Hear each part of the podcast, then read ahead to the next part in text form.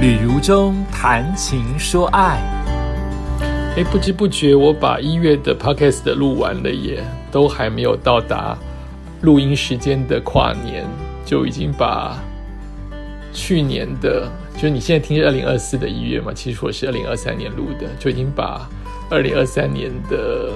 感觉要做一个 close 了，这个很吊诡哦。明明你现在是二零二四年的一月底，你听的是二零二三年十二月底的录音，但其实录音的此刻，我二零二三年也没有度过，也没有过完。我是要怎么总结二零二三年呢？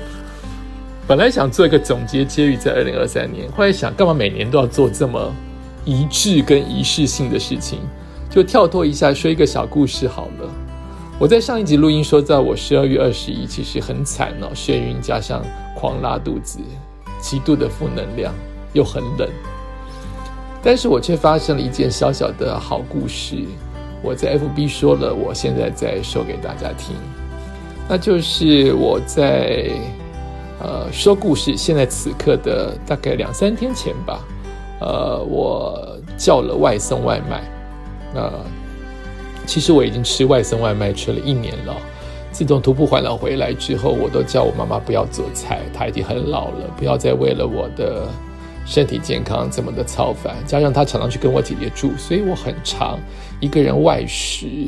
但我特地走出去外食，我就是不想，我还宁愿多在家里画画画、吃东西，或画画陪狗狗，或者是吃东西陪狗狗、和猫猫。所以我越来越常叫外送外卖，在家里吃，那个很烦。就是你就会知道，哎呀，你在店里吃的钱是这样子，怎么外送外卖加了这么多钱上去？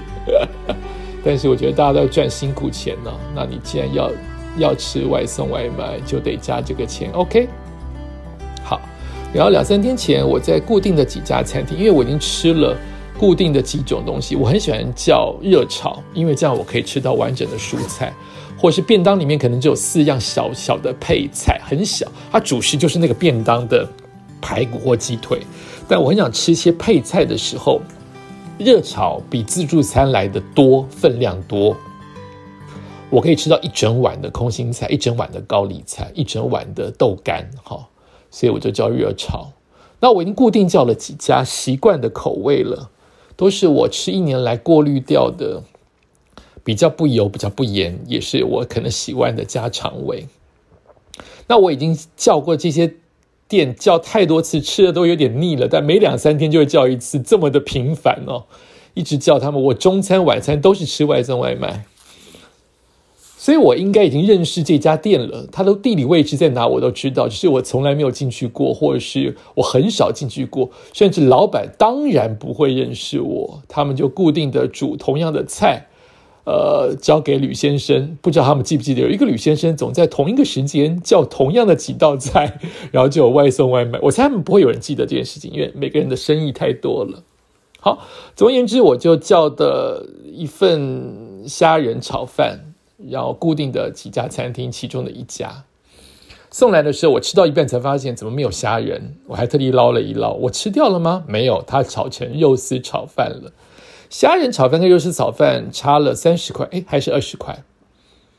我其实觉得老板不会骗人，虽然我曾经被骗过，但是我觉得本来这个圈子就有好人坏人，坏人总是少很多的。我宁愿这样想，而且二十块钱要贪心，代表他的格局这么小，就让他贪吧。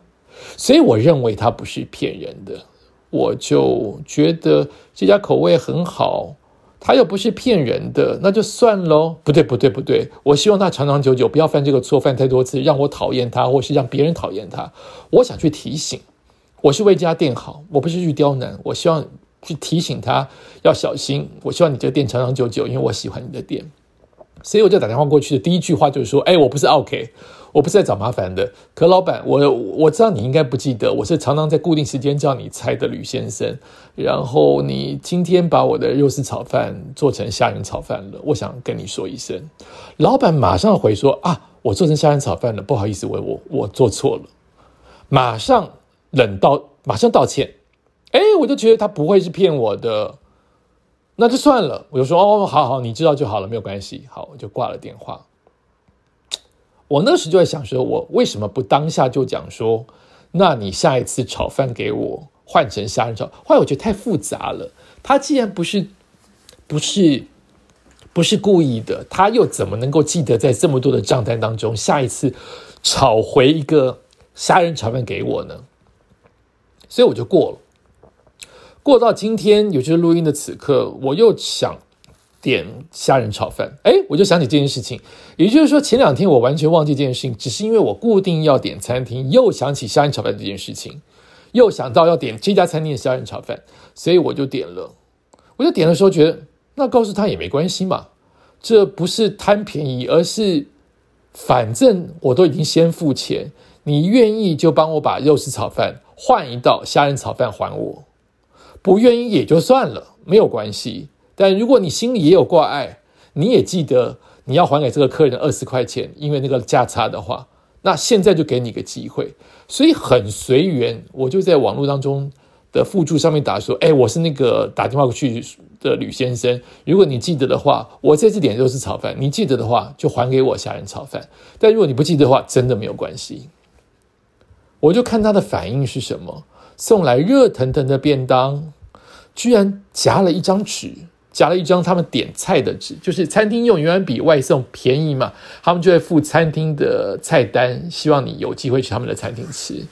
餐厅的背面，餐厅纸那个 menu 的背面写着：“吕先生，上次真是不好意思，感谢你的宽容。”哦，我看了超开心，在我这么阿杂的一天，看了这么小的事情，我超开心。哦，我心里想说，好了，两个人都不亏，互相不亏欠了。OK OK，已经在电话当中有跟我致歉，然后现在你又认又记得我是那个吕先生，还给我虾仁炒饭，太完美了，谁都不欠谁，太棒了。我就打开便当准备享用，我的肚子饿死了，老板。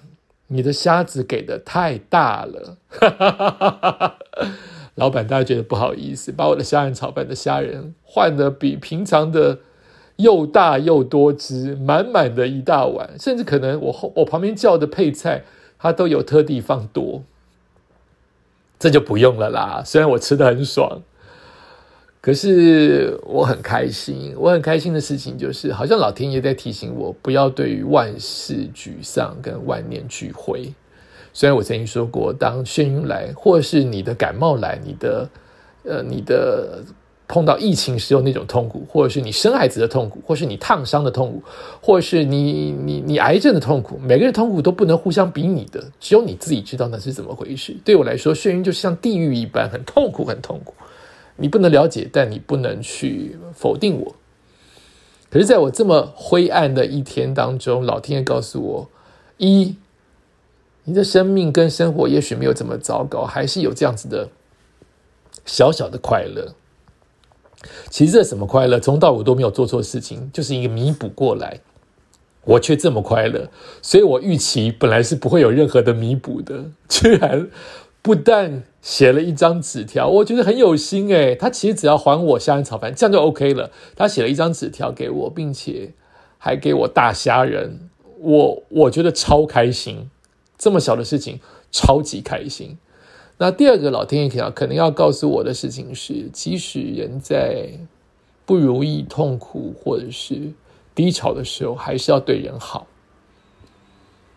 嗯。我可能算是一个还可以算善良的人吧，所以我记得对人好。呃，尤其如果我更棒的事情，有时候我还是会斤斤计较。如果我更棒的事情是真的对对方好，而且心没有那个秤秤天平秤来称去，只是单纯的想希望你好的话，我很感谢老天爷都会回给我。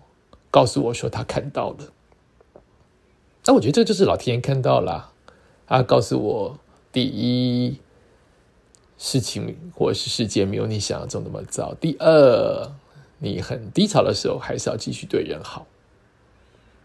忽然又很有正能量，明明拉肚子拉的快要痛死了，嗯，就还是把这两个我自己心里想的反省之意，老天爷的意思。录在今天的 podcast 当中传达给各位。你说人世间是不是真的都会碰到 OK 嘞？你说人世间是不是都会常常碰到不讲理、自私、容易煮菜煮到蟑螂还骂你的老板呢？还诬赖你的老板呢？我想一定有，但因为太少数，所以放大起来才被人呃不停的传颂传说。我仍是相信，绝大部分的人是安居乐业、战战兢兢、安安乐乐、平平凡凡的在过日子，没有这么多的坏心眼。这样想，是不是人生就快乐一点点呢？那既然彼此两方都不是，我没有坏心眼，你也没有坏心眼，所以我帮你一点，你帮我一点，就会促成小小的快乐。很多小小的快乐就会促成大大的快乐，多好！又变得很正面了。感谢你收听今天《宇宙谈情说爱》。那此刻应该是一月底，二月就要过春节喽，准备好了吗？祝福大家，呃，反正我到时会在录音哈，就祝福大家都能够有一个新的龙年，对不对？龙年下个月再继续祝福。感谢你收听。